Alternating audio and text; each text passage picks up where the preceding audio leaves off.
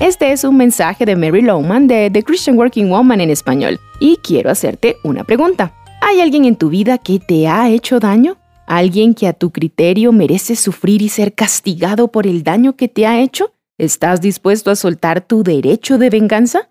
Hablo esta semana del don de soltar, y esta es un área donde muchos encontramos que es difícil soltar.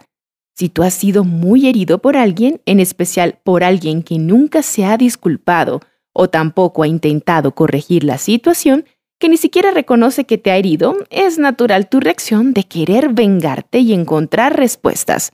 ¿Cómo puede salirse con la suya mientras que yo termino herida y devastada? ¿Cómo puedo soltar ese profundo deseo de ver a esa persona recibir un castigo por lo que me ha hecho?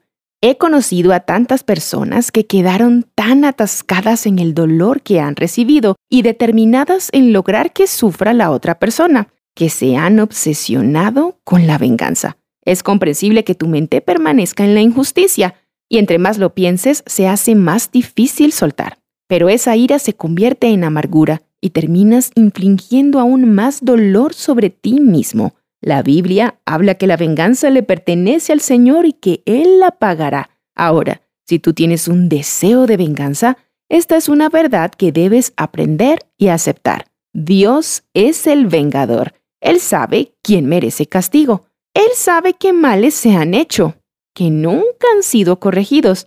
Dios tiene la última palabra y espera que cada persona se arrepienta y deje sus malos caminos.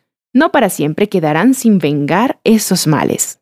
Si puedes soltar tu deseo de obtener tu kilo de carne, si los puedes quitar de tu anzuelo y colocarlos en el anzuelo de Dios, podrás quedar libre del dolor que esa situación te causa.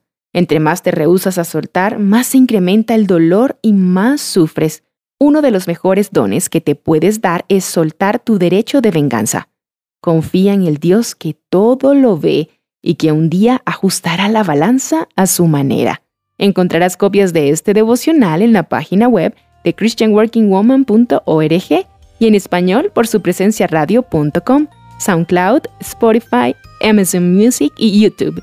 Búscanos como The Christian Working Woman en español. Gracias por escucharnos. Les habló Cindy Villabón.